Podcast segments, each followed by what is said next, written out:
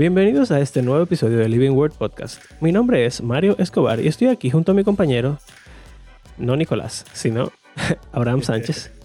Chiste en referencia al episodio He pasado. vuelto. Y miren a Abraham ahí, dio la Abraham.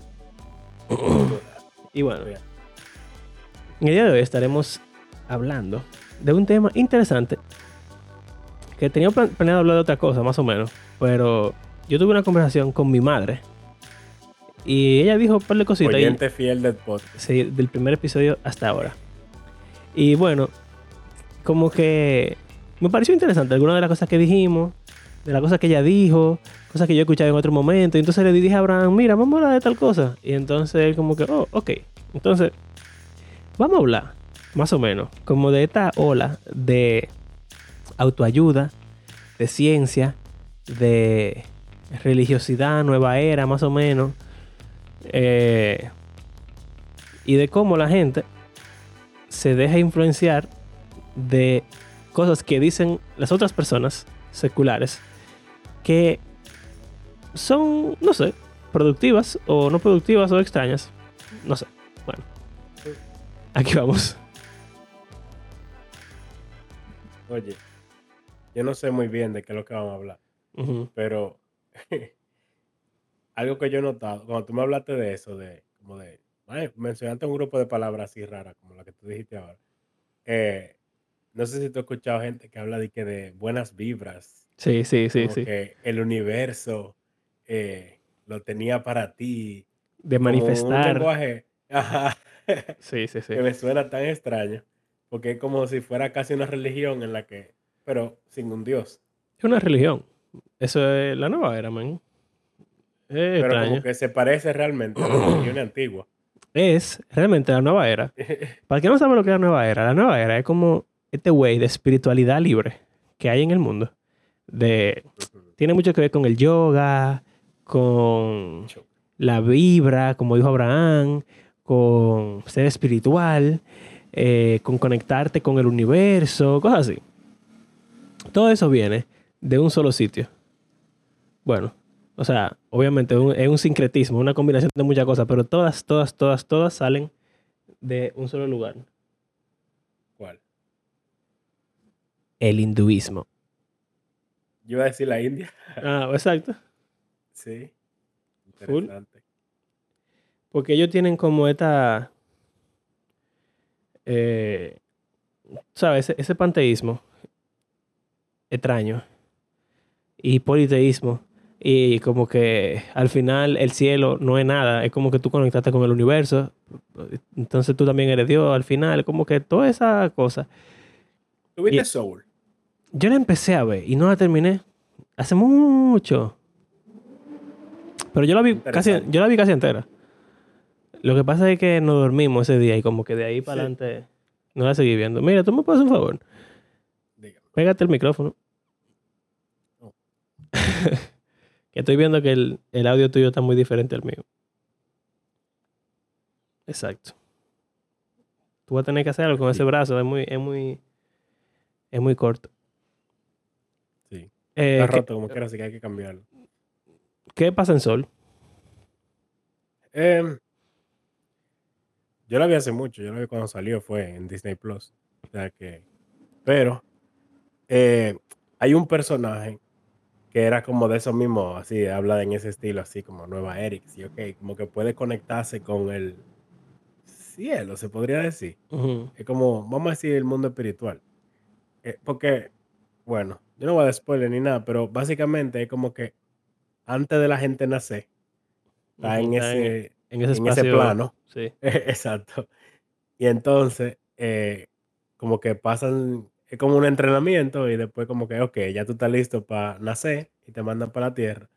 Pero como que cuando tú te mueres, tú vuelves más o menos a ese sitio, pero como que te llevan a otro sitio. otro pedazo, no, me acuerdo bien.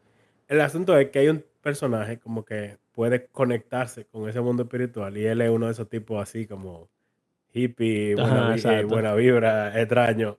Y entonces me llamó la atención porque si tú la ves la película de una cosmovisión cristiana, eh, tú puedes sacarle muchas cosas positivas. Pero al mismo tiempo hay cosas como media extrañas. Ujú, Entonces, yo vi una entrevista de Tony y Tom Bancroft. Son dos gemelos, para los que no saben, que son animadores de Disney eh, de, lo- de los 90, eh, 2000. Por ejemplo, El los Lion tipos que hicieron a, a Pumba, a Coxworth, el reloj ese de la Bella y la Bestia, la Bestia, eh, Mushu, el de Mulan. Eh, o sea, yo animaron muchísimo. El de la locura del Exacto. emperador. Exacto, sí. Eh, o sea, yo animaron muchos de los personajes que a ustedes les gustan, seguro, de las películas de Disney de, de esa época. Y ellos son cristianos. Y eh, para mí es súper interesante eso. Y bueno, ellos dejaron Disney en parte por convicción en alguno, por alguna cosa como que sucedieron. Pero bueno, el punto es que ellos lo entrevistaron a él, a- al director de la película, que es director de Pixar, algo así. Se llama Pete Doctor. No sé si tú has oído ese nombre. No. Él es, él es casi director de todas esas películas, de Monster Inc., Mm, eh, varias, varias de Pixar. El asunto es que él era compañero de ellos en la universidad, parece. Y entonces se conocían bien de ese, de ese entonces. Y entonces parece que en ese tiempo el tipo era cristiano. Oye. Y en la entrevista, como que después de ellos hablar de la parte técnica de animación y qué sé yo cuánto, y diseño, y bla, bla, cosas como nerd de, de ese mundo. eh, entonces ellos dijeron, bueno, nosotros somos, o sea, no sé si dijeron que ellos eran cristianos, sí, pero como que dijeron como que nosotros sabemos que tú eres un hombre como de fe y cosas. Y como que, ¿qué tú piensas? Como que tu input del- de la parte de vista como eh, espiritual o religiosa, sé yo qué. Y el tipo como que se fue lejísimo Mm, y se puso a hablar súper ambiguo y súper general y súper... Y a mí me pareció como que ellos pensaban algo diferente a lo que parece que el tipo es actualmente. Entonces, obviamente ellos no reaccionaron de una forma de que negativa ni nada, sino que ellos siguieron la conversación casual que estaban llevando. Pero como que las respuestas que el tipo le dio no eran las respuestas que ellos estaban esperando. Que si ellos estaban esperando algo más como cristiani, cri- cris- cristianístico. Cristocéntrico, bíblico. sí. Y el tipo lo que se fue fue súper como que, bueno, que la, la vida, eh, la vida después de la muerte, o qué pasa después de la muerte. no Y el sabe alma y no sé y qué. que el antes, y, y como que súper ambiguo, y, y fue súper extraño. yo me sentí awkward por ello, porque yo sentí que ellos estaban sintiéndose awkward con la forma en la que el tipo estaba hablando. Es como que tú y yo estemos hablando así, de que 20 años después, yo te pregunté algo así de la Biblia, Y y yo asumiendo que tú eres un y- y- cristiano y- full, porque hemos tenido Ajá. este podcast por todo este tiempo, y tú te pongas a hablarme de, de buena vibra y los Y chakras y de- y la cosa. Y yo sobre todo. que no creo en nada de eso. Y, y yo dije, ¿qué, qué rayo le está pasando a este tipo? Pero, Sí. pero bueno, fue, fue interesante. Pero, o sea, como que a- a- en la cultura popular, tú puedes ver esa, esa influencia de esas religiones eh, orientales. Que antes, Occidente era muy cristiano, aunque no lo fuera explícitamente, pero como que es el background, la, la cosmovisión viene formada de una forma u otra por la historia bíblica en un sentido. Pero últimamente, como que la historia va shifting a, a esas religiones orientales, eh, lo cual llama la atención. Que no es solo como que en películas, sino que algo que está pasando como en la cultura pop- popular, no sé, influencer, todo. Sí, eh, también en parte, quizá es porque el mundo se ha vuelto tan Inclusive. inclusivo, exacto, que las religiones politeístas son las que tienen sentido ahora mismo. Porque el monoteísmo es muy exclusivo. Entonces, tú tienes tu Dios, ah, bueno, quizá ese Dios, como Es tú verdad, No lo había ves, pensado. ah, tú ves en, en Hechos 17, cuando Pablo está en Atenas, que tienen el, ese altar al Dios desconocido. Ajá. como que en el politeísmo estaba, había una apertura tan grande a que quizá hay un dios que... Siquiera Porque, sabemos quién. sí, porque hay pile de dioses, quién sabe. Pero el monoteísmo es, es fuerte. O sea, solamente hay un dios, lo, lo otro está mal y el mundo es muy sensible a eso. En verdad, en un sentido, tiene las características de algo que uno describiría como una persona de mente cerrada. Sí, Porque normalmente la gente de mente cerrada eh, entiende que son el único que tiene la razón y que los otros están mal. Exacto. Entonces, literalmente es así. bueno, pero... creen en, en un sentido. O sea, hay puntos claves del cristianismo que te hacen ser cerrado. Si O sea, tú lo eres que un pasa es- cristiano ortodoxo. es, que, es que es lo de la verdad relativa versus absoluta.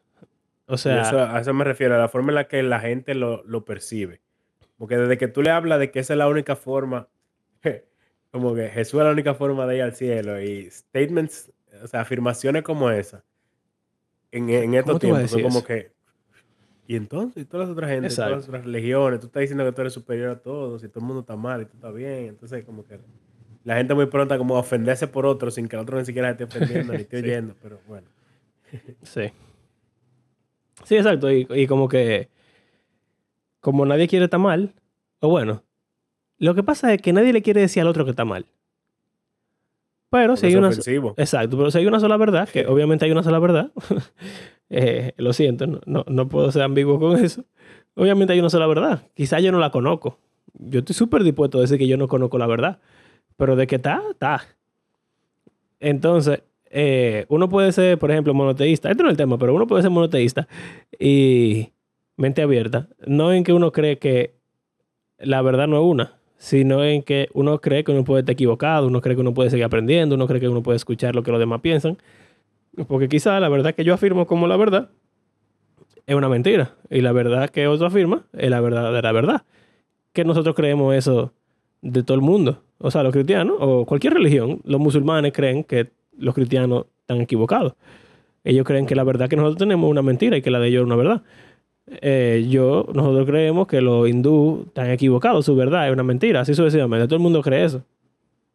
Eh, al final todo el mundo piensa igual. Lo que pasa es que se, hace, se ponen como una fachada de que son mucho más mente abierta de lo que son realmente, inclusive, cuando, y eso hace que sean Es hasta que más, más realmente cerrados. lo que, lo que son más mente abierta son los que no son de ninguna. O sea, el que es musulmán no tiene mente abierta con otras religiones. Él cree el, el- lo que, el Corán, el Islam, lo que sea. Y no, él no está abierto al cristianismo, ni hinduismo, ni budismo, ni nada de eso. El, el otro igual. O sea, cada uno que tiene su religión y que es practicante está fijo con eso. Yo diría que el problema, por decirlo así, más grande, son los otros, los terceros, que no son parte de ninguna y no quieren tener como conflicto con ninguna. Exacto. Y históricamente, en su contexto, quizá el cristianismo es el que ha tenido más poder eh, en varios sentidos, y entonces se ve como el, el criminal, porque los otros son minoría. Tú sabes que también, eh, En, en, en Occidente son minoría. también la gente no quiere que, que se metan con ellos. Como que si tú intentas predicar a una persona que es así en el medio, te van a decir como que, ah, qué bien por ti, qué sé yo cuánto, ya. Entonces, po- porque, o sea, aparte de que ellos no quieren meterse en conflicto con otro por decirle que está equivocado, tampoco ellos quieren estar en la, en la situación incómoda de verse confrontado con, con que quizá lo que ellos piensan, o no piensan nada, con que tienen que pensar algo. Eh, o sea que, eso es parte. Bueno, entonces, Brian, escucha. Porque la conversación yo no dije que ya te la he contado más o menos. Y ya, entonces, Estoy hablando de mis pensamientos sobre las eh, religiosidad Sí. extraña, espiritualidad moderna. oye, estamos hablando mi mamá y yo. Mami, perdón que te tire al medio así, pero imagínate, tú eres mi madre, yo puedo hacer lo que yo quiera contigo. Eh, estamos hablando. Y entonces, ella me dice de... No me acuerdo bien ahora mismo, pero ella hace como alusión al, al mindfulness. ¿Tú sabes lo que es el mindfulness? Yo sé que hay aplicaciones que tienen un botón. Bueno, esa. Mira, el mindfulness, que, ¿cuál sería la traducción de eso? Concienciación. Es como, es como conciencia, más o menos. Llenación de mente. Eh, yo creo que sí, es, es concientización, más o menos. Eh, es una tendencia pseudocientífica que básicamente muchos de tus problemas tienen que ver con que tú no estás consciente de lo que está pasando. Tú, por ejemplo, tu problema académico tiene que ver con... No es que tú tienes déficit de atención, por ejemplo. Es que tú no estás mindful, tú no estás consciente, tú estás, tu mente está divariando. Pero tú puedes hacer cosas para como que eh, get it together, como, como dicen en inglés. Como solucionar todo, ponerlo todo en orden. Si tú tienes el, como el, el, right mindset. Exacto. Tu, La tu mentalidad, mentalidad. correcta. Exacto. Cambia la cosa. Eh, si tú, por ejemplo, tú tienes un problema con alguien, que fue el ejemplo más o menos que me dio mi mamá. Tú tienes un problema con una gente. Entonces, eh, tú tienes, también tienes un problema de salud. Tú no estás consciente de esto, pero el problema de salud tiene que ver con que tú tienes ese problema con esa persona. Eh, entonces digo pseudocientífico porque es verdad. Uno a veces somatiza cosas que no, no son, no tienen nada que ver con tu cuerpo y te hacen sentir mal, cosas psicológicas. Sí. Definitivamente la salud mental afecta. Exacto, La o sea, eso, eso es correcto, eso está bien. Eh, entonces, la, como que la terapia, más o menos, es decir, bueno, tú tienes un problema con, qué sé yo, la vecina.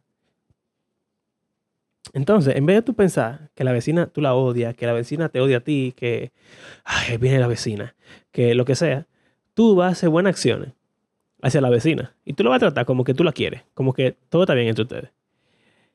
Conscientemente. En vez de tú inconscientemente tener pensamiento negativo, tú vas a conscientemente tener pensamiento positivo al respecto y acompañarlo con acciones que te hagan incluso como sentir que esos pensamientos son como Genuino, exactamente, exactamente, Lo que tú realmente crees. exactamente. Entonces, tú lo haces y oh, sorpresa, te cae mejor la vecina y se hacen amigos y tú, tú te das cuenta de que realmente tú tenías un bias, un prejuicio contra ella o quizá no era un prejuicio, pero es una gente normal como todo el mundo, que tiene problemas de carácter como todo el mundo, y quizás no es tan difícil eh, como lidiar con esa persona. Y también tiene cosas buenas que tú no te podías ver porque estaba cegado por la in- inconsciencia de tu... ¿Qué es ella? Pero Ajá. me suena como que eso no es lo que yo pensaba que era eso. Yo pensaba que tenía que ver como con meditación. Bueno, No. lo que pasa es, sí, sí, es una... eh, es muy amplio. Todo Mira, tiene que ver con... Tradiciones hindú y budistas. Sí. Todo tiene que ver con, con eso de concientizarte. Porque la meditación es una forma de tú controlar tu conciencia. ¿Entiendes? O sea, al final, todo lo que tú estás haciendo es para yo tú. digo eso de que de hacer acciones. Yo pensaba que era más como de ese análisis. No, no, no. eh, también. Meditación. Lo que pasa es que principalmente tú empiezas en tu mente, pero después tú tienes que llevarlo a la práctica porque si no, no sirve de nada. La persona de la cual yo más escuché mindfulness, ni siquiera de mi mamá, es de, ¿sabes que en el colegio uno siempre tiene esta persona que, que tú vas a su casa 10 veces a la semana y tú duermes ahí? Bueno, por lo menos esa fue mi experiencia. O sea, somos hermanos. Eh, y su mamá eh, me crió. Y hubo un momento en su vida que ella estaba como que, no, que el mindfulness. Mira, yo, a mí se me quedaba todo. Yo dejaba la llave del carro, yo dejaba los papeles del cosillo que, a mí se me quedaba tal cosa, a mí se me olvidaba dónde yo había puesto tal cosa. Pero ahora con el mindfulness, ya no me pasa. Ya yo estoy como, como que me acuerdo de todo, qué sé yo cuánto, pero también el ánimo. Yo estaba turbada, qué sé yo qué, pero tú te pones en el mindfulness, qué sé yo, y entonces tú te empiezas a dar cuenta de que eso funciona, qué sé yo qué, bla, bla, bla, y, y entonces como que, hmm, ok. Eh, Interesante. entonces, mi problema con el asunto es que no tan mal. ¿Qué tú crees? Y, ¿Cuál es tu... De lo que yo te he dicho, ¿cuál es tu, que tu hay evaluación? cierta verdad también en todo eso. Bueno, primero que nada, estaba diciendo que era pseudocientífico, pero, por ejemplo, me puso a pensar en el efecto placebo, que es algo que se ha estudiado, y que definitivamente juega un rol importante en la forma en la que las personas, la, la- hasta en la salud de la persona, como estábamos hablando. De que, bueno, un ejemplo sencillo es la gente como cuando le dan un diagnóstico terminal como que de repente se le deteriora la salud y se pone malo y O sea, como que se mueren poco tiempo después. Pero a uno que nunca le dicen nada, como que mágicamente, de alguna forma, Dura dura, más. más tiempo vivo que el que, que el que, que el que no sabía, o sea, que el que sabía que tenía, que tenía el asunto.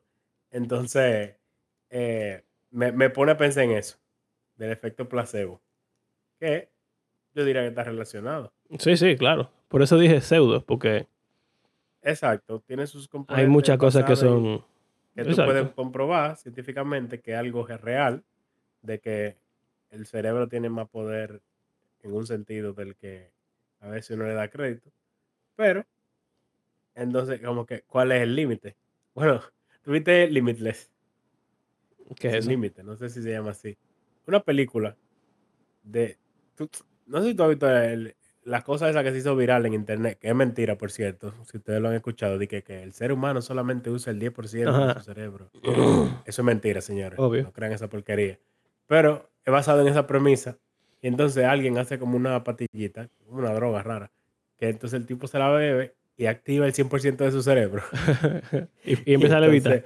El tipo, bueno, no levita, pero es como que otro nivel, otro nivel. Y el, el tipo se, se vuelve millonario y qué sé yo qué. Y comienza a caer la trapa a matarlo porque, bueno, es raro. Pero entonces el tipo se vuelve como que hasta duro, hasta, hasta peleando y, y Sí, sí, sí. cosas, porque como tiene el cerebro entero como activo. Pero entonces, eh, eh, no, cara, eso es interesante, no debería haber. Eh, pero bueno, eh, tiene que ver con, con eso, de que el cerebro te está limitado, o vamos a decir, tu mente, tu, tu meditación, tu awareness de tu mismo ser, eh, está limitado y por eso es que tú vives una vida como incompleta, tú no llegas a vivir la vida como al, al máximo, como tú pudieras estar viviéndola. Ah, ¿qué yo pienso sobre eso? Es extraño. Porque es como que una mezcla de cosas que, vamos a decir, como desde un punto de vista cristiano, que hay cosas que incluso están en la Biblia relacionadas a la cosa que esa gente dice.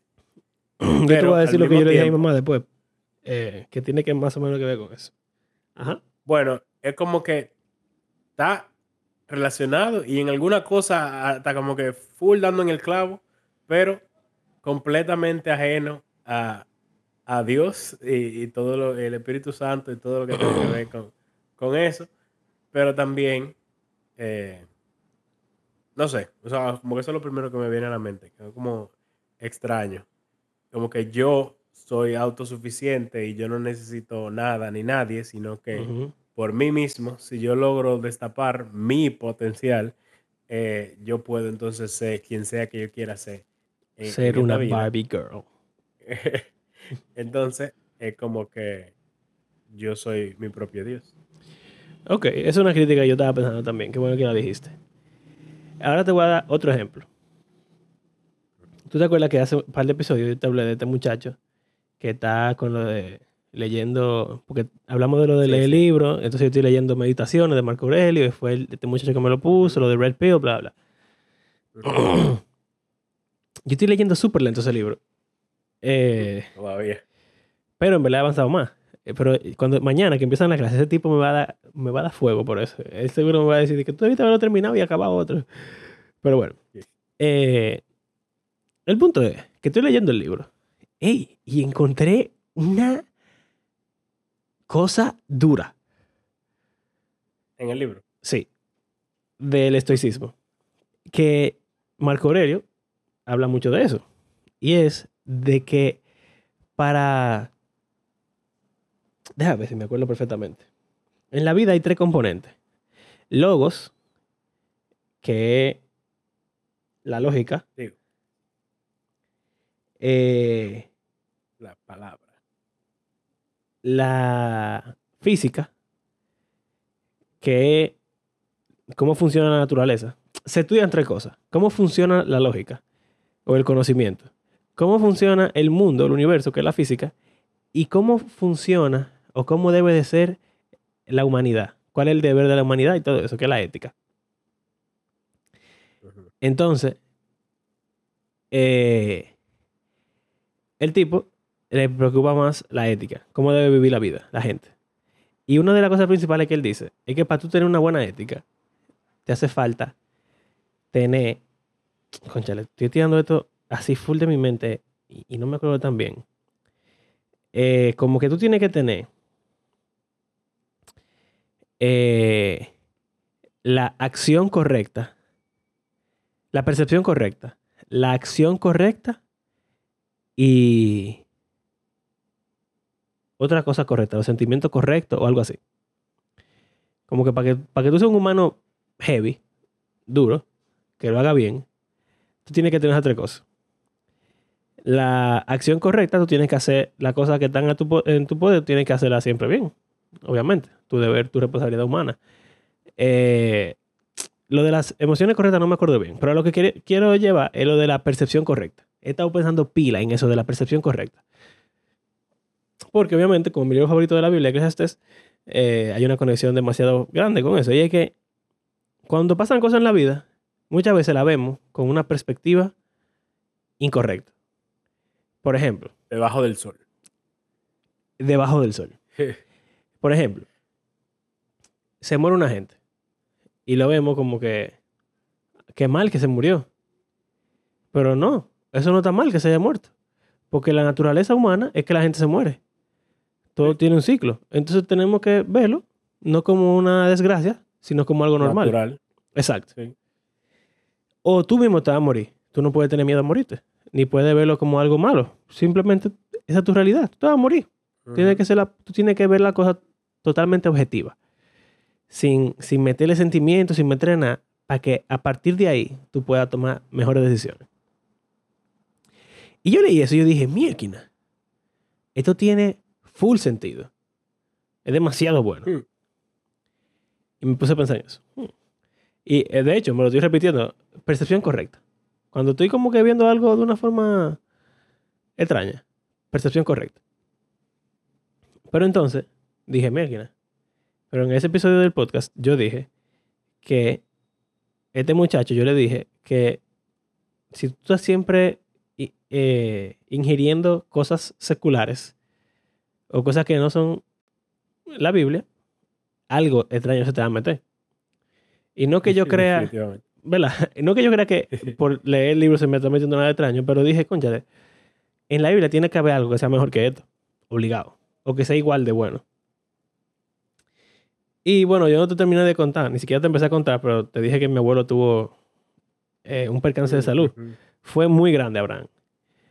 O sea, fue tan grande que yo pensaba que él estaba muerto. Así, full. Gracias a Dios todo está bien. Pero cuando fuimos para su casa, el primer día que pasó lo que pasó, íbamos a ver si él estaba muerto o no. Porque no respondía al celular. Y entonces Carla estaba como antes de yo irme, ella me dio un abrazo, qué sé yo qué. Pero yo estaba full 100% y yo dije, bueno, ya se murió. Se murió. Yo voy a llegar a encontrar un muerto. Wow. Y entonces, en vez de yo pensar en la percepción correcta, me llegó a la mente Eclesiastés. Y le dije a Carla, nada, hay un momento para todo debajo del sol. Hay un momento para nacer y un momento para morir. si llegó ese momento, nada, llegó. Amén. No, ¿verdad? Obviamente. Fue muy duro, yo estaba temblando. claro. Pero hubo una. O sea, el mismo pensamiento. Pero uno viene de la palabra de Dios y otro viene de lo que la X persona está pensando. Luego están igual de bien. Pero como que me detuve de seguir para adelante en esa. Ideología. Exacto, de género. Toda verdad. Es verdad de Dios. Eso es verdad. No te lo relajamos, pero Es verdad. tienes razón. claro. Claro. Eh, Eh, ajá. mm. O sea, todo, o sea, no todo lo de filosofía, por ejemplo, está en la Biblia. No. aunque quisiéramos que tuviese. O sea, tú estabas diciendo como que en la Biblia tiene que haber algo mejor, pero como que no para cada afirmación va a haber algo equivalente en la Biblia necesariamente. Sí, es verdad. Entonces, o sea, yo entiendo lo que tú querías decir, pero no sé. Quizá, es la forma correcta de, de, como de, de enfocarlo.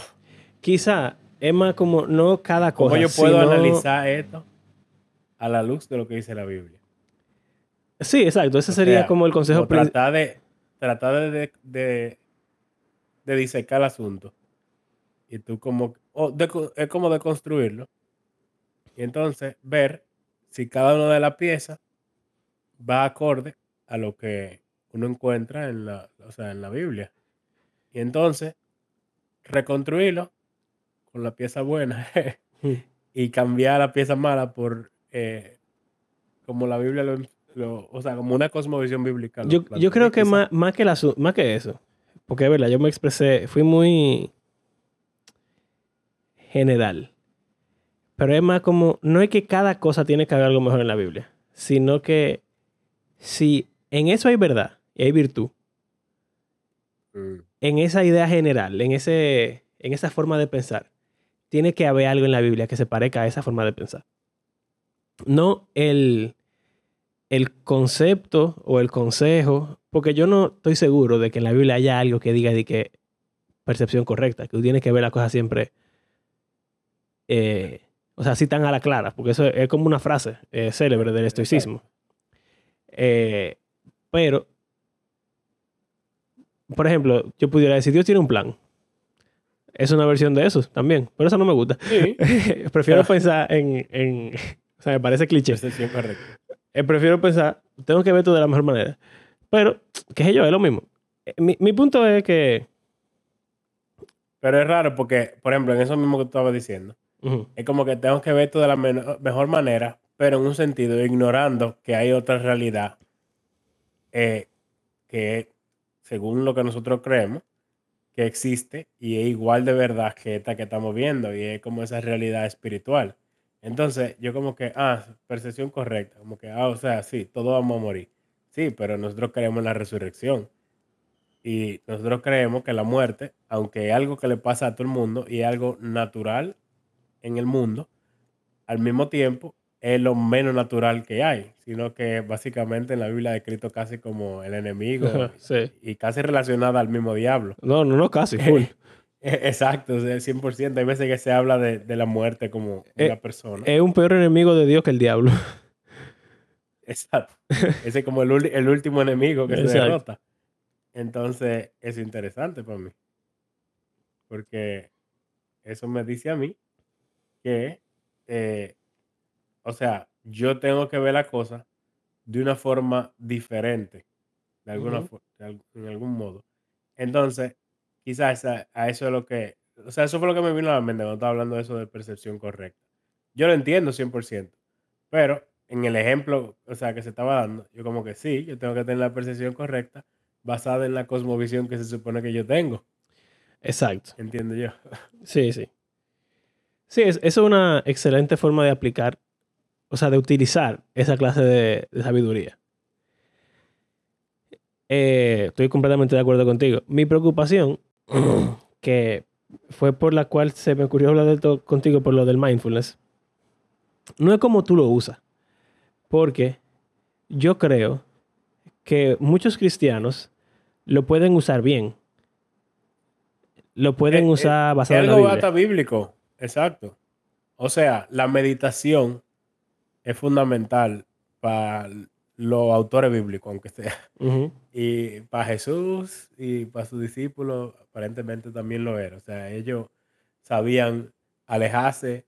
Y hice por ahí, bueno, mira, Jesús mismo desaparecía a veces y estaban que todo el mundo y que, ay, maestro, ¿Y dónde está? estábamos buscando. Y él estaba como que orando por ahí eh, la noche entera, qué sé yo.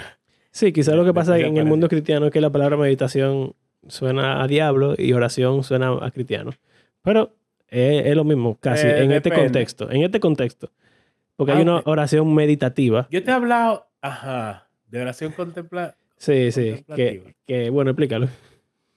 Es más o menos lo que, o sea, hay gente que yo leí, cuando yo me puse a, a escuchar sobre eso, que nunca, nunca había oído eso, eh, pero la gente estaba criticándolo porque suena mucho a la, la meditación de religiones orientales. Pero básicamente es como un estilo de oración que de verdad en mi crianza como cristiano promedio, en mis 30 años, nunca, nunca he escuchado a alguien que ha, a menos que me lo diga, o sea, de, de- de la boca, que, que lo practique, no lo sé. Si alguien lo practicará, pero no sé si Dios se lo reveló en un sueño o qué, pero no he escuchado nunca en la iglesia a nadie promoviendo que se haga eso. y una oración en la que tú no hablas, ni piensas, o sea, como que no ni piensas. Suena raro quizá explicarlo así, pero básicamente es una oración en la cual tú estás, eh, eh, ¿cómo decirlo, escuchando o recibiendo Hijo o del diablo. esperando recibir. Y básicamente, en vez de tú estar como que, normalmente como la gente ora es como o dando gracias, o pidiendo cosas, o pidiendo perdón, qué sé yo, etcétera. Eh, en esta, tú simplemente estás como que esperando que el Señor te diga lo que Él quiere decirte. Lo cual para mí es muy difícil, Sí. muy raro. Como que yo lo he intentado, no logro nada. Tú sabes que a mí Pero, me ha pasado en momentos de mucho estrés y mucha, qué sé yo, que me gusta estar solo. Y yo voy a la azotea y me acuesto ahí a ver el cielo. Y no es que yo no, Eso es. no hablo, pero a veces ni siquiera sé qué decir. Y como que, nada, me quedo ahí mirando para el cielo. Y, y yo estoy pensando algo, yo, yo estoy intentando comunicarme con Dios, pero no de una forma en la que yo te pueda decir ahora mismo de que, que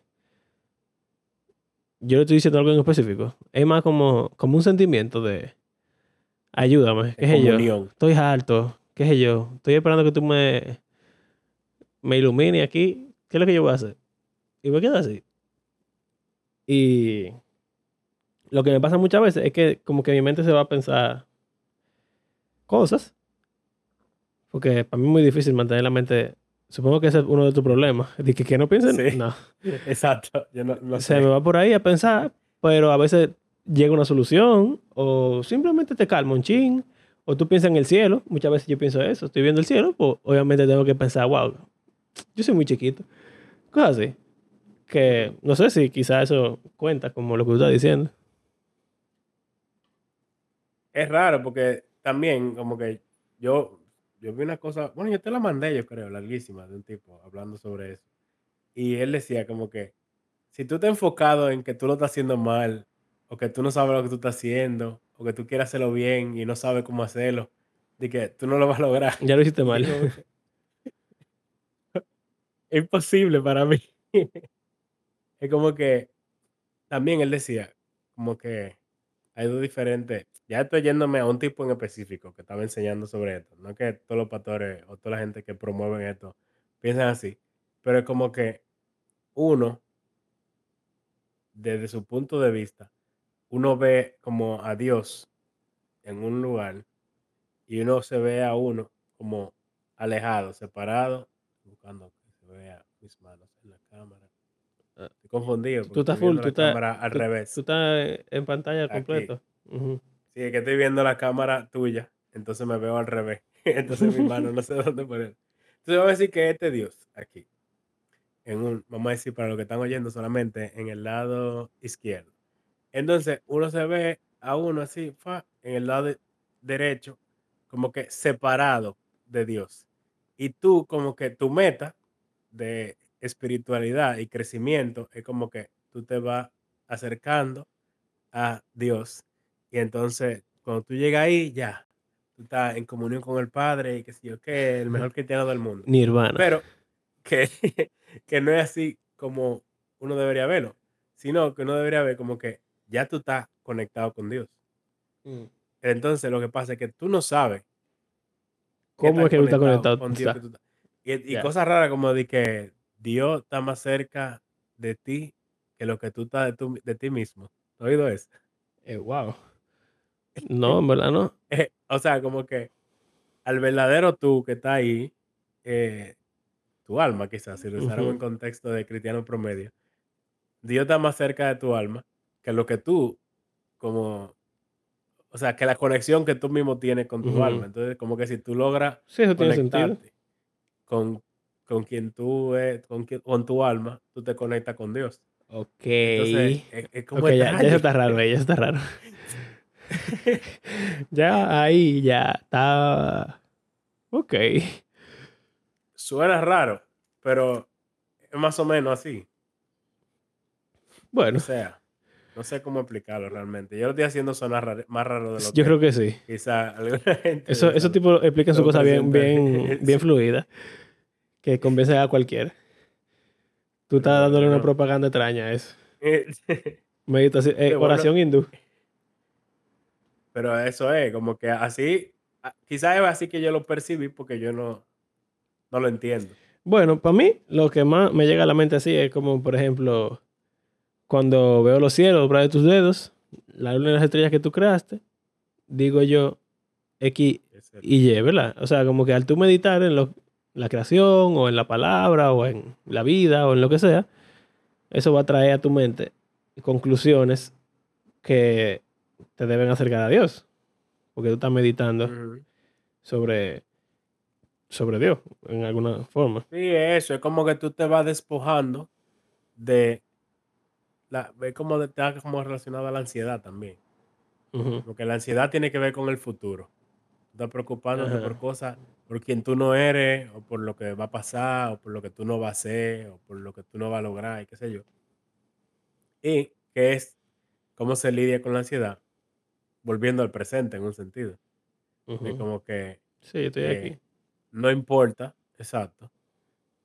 Y e- en un sentido es eso. Como que Dios está conmigo. Por ejemplo, en, en cosas económicas. Y una vez me viene el sermón de el monte a la mente. Como que Los si pajaritos. Dios cuida la- de las aves, Él va a cuidar de mí. Y eso es algo que quizás no le funciona a todo el mundo, pero en teoría debería aliviar tu ansiedad. Ey, es literalmente lo que Él está diciendo. y ey, percepción correcta. Exacto. ¿Tú ves? Pero bí- bíblica. Exacto. Entonces, a lo que yo quería llegar es que, porque ya nos fuimos como de cómo utilizarlo bien, que está bien, o sea, creo que es un buen propósito del episodio.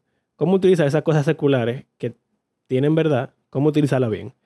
Si hay verdad en ella, pues ya, dale para allá.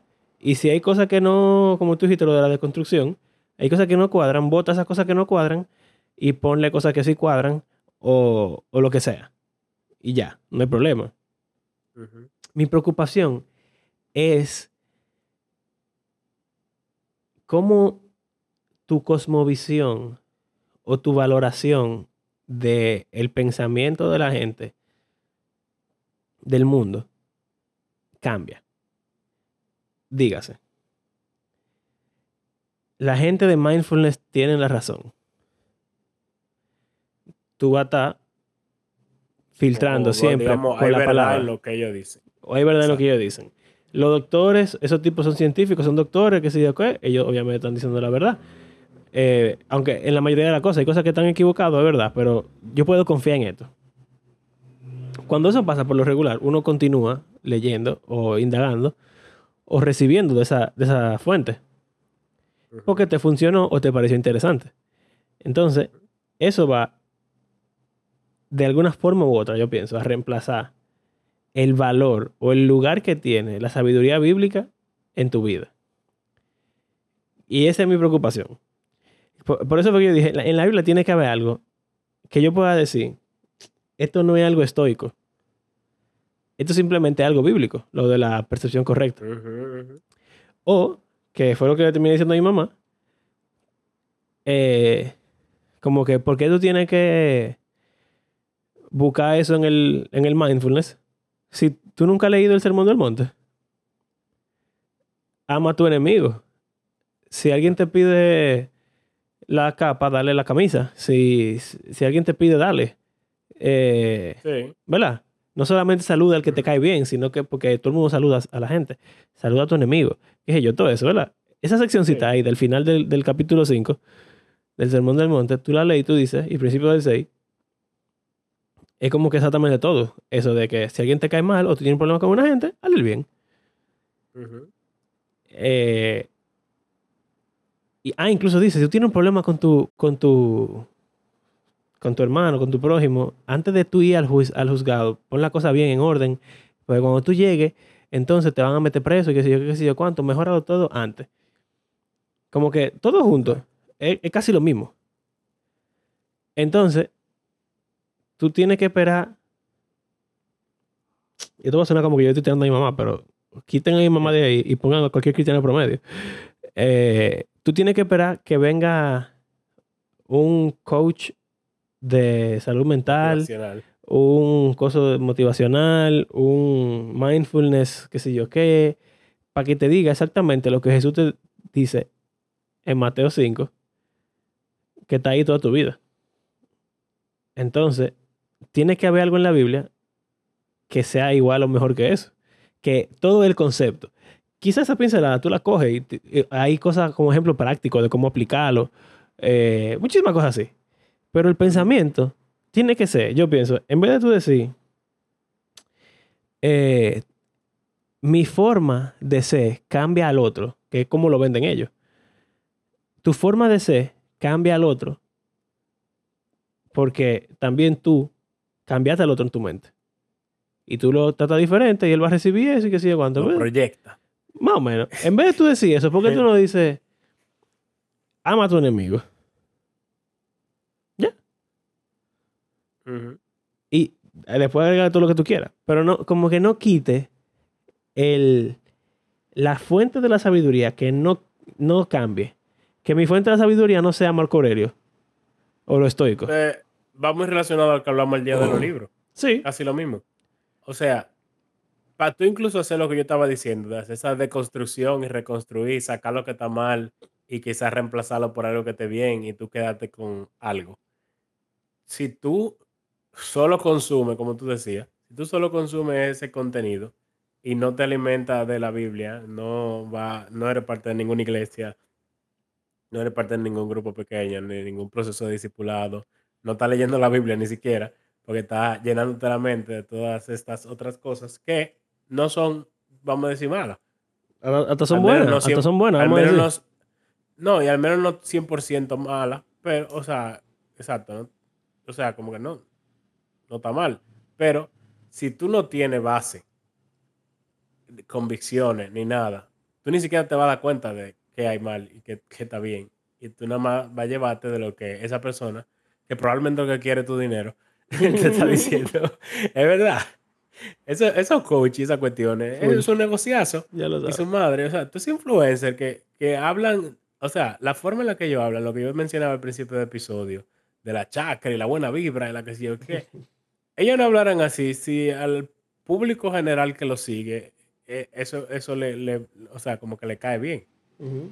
Sí, porque yo he visto influencers que desde que se ponen a, a hablar que son cristianos y cosas, como que de una vez aparecen gente tirándole. Ah, este sin tipo, ellos sí. A veces ni siquiera decir nada. Sí. O sea, solo decir que son cristianos y ya, como que hay gente que de una vez comienzan a tirarle, porque tienen en su mente, lamentablemente, una idea de, de lo que significa ser cristiano, que está alterada por personas que han visto. Pero que qué triste para mí que el tú decir que tú eres cristiano o que viene de una cosmovisión bíblica hace que lo que, tú, lo que sea que tú tengas que decir automáticamente tenga menos valor que un coach motivacional te esté hablando del Exacto. mindfulness, de la buena Biblia y que sí o qué, porque quizá es que no son tan escandalosos aquellos coach motivacionales que arruinan la vida de la gente y quién sabe todas las cosas malas que hacen. Es verdad, tiene más ruido que un sacerdote católico es pedófilo y eso suena en el mundo y hace noticias grandes y obviamente es algo horrible que no debería Malísimo, suceder exacto. pero como que mancha eh, el cristianismo en general, pero todo este tipo de cosas raras que hacen muchísima gente, tú nada más oyes los casos positivos y nunca oyes la, o muy poco se oye de quizá la, la cosa ¿Tú negativa. sabes dónde se oye? Y tú te metes, tú te tragas esa película. En caso cerrado.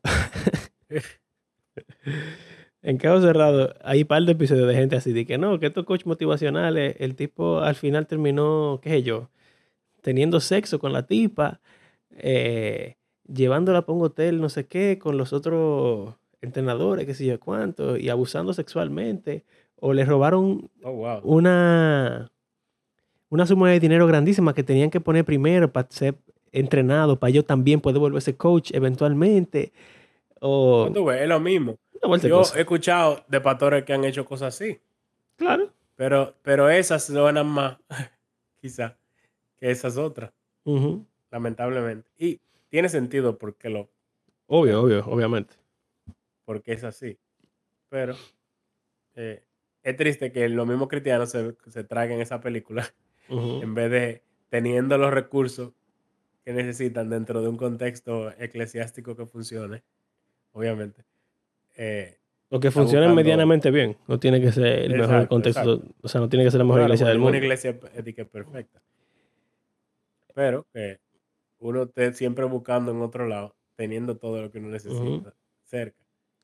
Y eso es como un, es un red flag eso, para mí. Que muchos cristianos promedio están ahora mismo como muy metidos en eso de de estos influencers motivacionales, de escuchar Pero podcast. influencers de no, no motivacionales. Sí, sí, un fashion todo. blogger. Todo el mundo. Estás tú man. atrás de, de- de la, de la ropa y de la moda y que, ah, que la ropa que se ve bien, que sí o qué. Sí, o sea, esa gente se ve bien y sí, usan la ropa que se ve bien, pero como que cuando eso se vuelve lo que tú consumes todo el tiempo, y tú como que, ah, quieres comprarte ropa que se vea bien, eso no está mal. Pero llega un punto como que de desequilibrio. eh, o sea, fashion blogger, o sea, como de ropa, de casa, hay cosas como de decoración. De interior. viaje. Hay algunos de- de, de viaje que la gente se vuelve loca con que, ah, si no ha No, y- viajado, y no tú tiene que vida también- resuelta.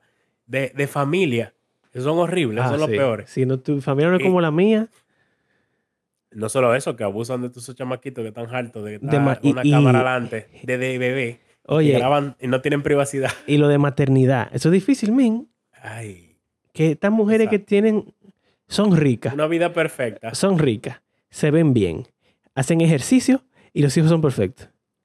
Pero nunca sale la- todas las mujeres que le ayudan, todas las señoras de servicio que tienen, No, ni, el salón que ella va, ni el marido, nada de eso, pero, pero todo está perfecto. Bueno, Pero entonces, uno incluso sabiendo que eso es mentira, uno se la, se la come esa película. O sea, la gente se cree toda esa narrativa falsa. Las redes sociales son el diablo. literal, la bestia. o sea, la segunda bestia.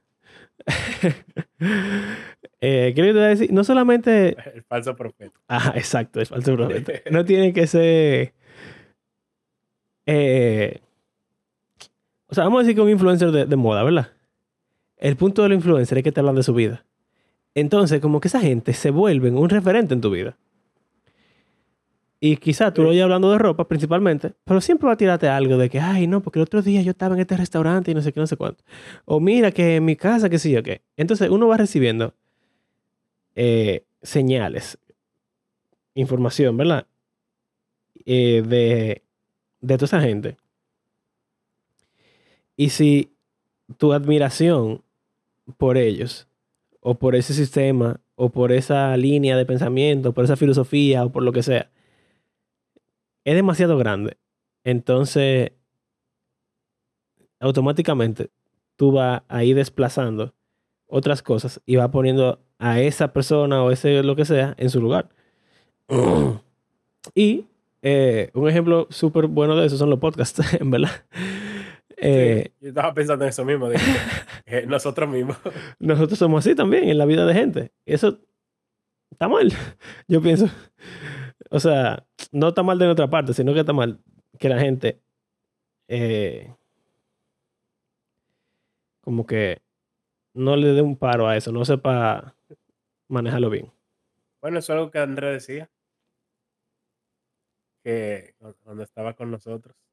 Que, o sea, que a veces no hablamos la cosa como que con palabras de autoridad, sino que presentamos como la cosa así muy abiertamente. Pero que hay personas que nos escuchan que quizás lo cojan como que, ah, no, pero Abraham y Mario dijeron esto. Ajá. Entonces, eh, eh, es algo parecido. Que la influencia que tienen las personas, a veces incluso si ni siquiera sé concreto con la cosa que uno dice, tiene que, puede tener más poder del que quizás debería. Sabes que ya tenemos que cerrar. Creo que ya cumplimos Sí. todo el objetivo del episodio. Sí, sí, sí. Pero del problema que te dije hace poco, de que me pasó hoy, de mi reunión, una de las cosas era que cuando tú estás parado delante de las personas, tú tienes que presentar, o tú tienes que transmitir, mejor dicho, tienes que transmitir seguridad, por ejemplo. Tú tienes que transmitir X cualidad. Porque tú te vuelves un referente. Claro. En cierto Tú no sentido, eres tú, sino tú estás representando a quien sea que Exacto. y en cierto sentido de verdad. O no, en todos los sentidos de verdad. La pregunta es qué clase de referente tú quieres ser. Todo el que tiene una plataforma así eh, se vuelve un referente. Tú y yo somos un referente, increíblemente. Sí. Pero depende de qué tú quieres referenciar y también depende de cómo la gente reciba lo que quieres referenciar. En el caso de nosotros los cristianos, creemos que todo el mundo es igual, que todos son imagen de Dios, que la verdad la tiene la Biblia, no la gente, pero que la gente tiene sabiduría de Dios porque tiene el Espíritu Santo, qué sé yo. Entonces, como que tú hilas todo eso junto y tú puedes decir, ah, mira, esta, lo que sea que me estén diciendo, yo tengo que filtrarlo. Eh, lo que sea que me están diciendo, me está diciendo una gente igual que yo. Eh, esta gente que se ve perfecta también tiene problemas, comete errores, está escondiendo algo. Cosas así que te ayudan como a, a poner la cosa en su nivel. Y el nivel supremo tiene que tener el Señor, la palabra del Señor, eh, la vida de Jesús, los mandamientos del Señor, etc. Bueno. Entonces, déjalo ahí. Bien. Gracias por acompañarnos en este episodio de Living Word Podcast. Recuerden que creemos que la Biblia es un libro que está vivo y que tiene el poder de Dios para transformar la vida de sus lectores y todo el mundo, aún los influencers y sus fans. Eh, bueno, si le gustó el episodio o se quisiera incluso como hablar sobre él con otros, adelante. De eso se trata eh, nuestro podcast, que esta conversación de nosotros pueda inspirarla a ustedes a tener también este tipo de conversaciones con otros, ya sea de este tema o cualquier otro. Ya ustedes saben. Entonces, eh, si quiere apoyarnos, aparte de compartiendo que, y, también escuchando, que es sumamente importante y valorado por nosotros, pero también si quisiera apoyarnos económicamente, puede hacerlo a través de nuestras plataformas de Patreon o de PayPal. Y entonces, en la próxima estaremos hablando, bueno, no sé qué tan controversial sea la próxima conversación. Puede que, lo se- que sea súper controversial Aborto. o no tanto, dependiendo. No, no, porque tenemos dos cosas. Ah, bueno, si es la Sí. introducción de lo de los pastores, vamos a hablar de lo, el gobierno eclesiástico, que no es tan controversial. Digo, pero pudiera ser un bueno, chin controversial. Exacto. Pero si lo del aborto, Pero para la mayoría de para controversial. el cristiano promedio, para el cristiano promedio no creo que sea controversial. pues vamos a dejar la incógnita para que ellos busquen el episodio. El próximo episodio va a ser o del aborto o de el dominio de la iglesia, el gobierno de la iglesia. Gobierno, exacto. Jesús gobierna ella. Amén. bueno, hasta la próxima. Adiós. Eh, Tú le dijiste gracias a toda la gente que nos escucha, que hace nuestra parte de Eh, rutinas. no, gracias a todos aquellos que hacen este podcast parte de su rutina semanal, aunque no estemos subiendo semanal consistentemente todavía. Ya estamos subiendo casi consistentemente semana a Abraham. Exacto. Y si no, ya, ya. ¿Verdad que sí? Ya, Mm, se acabó. Muy bien. Relajo. Resolución de año nuevo. Sí, por favor, gracias. Ahora sí, Adiós. hasta luego.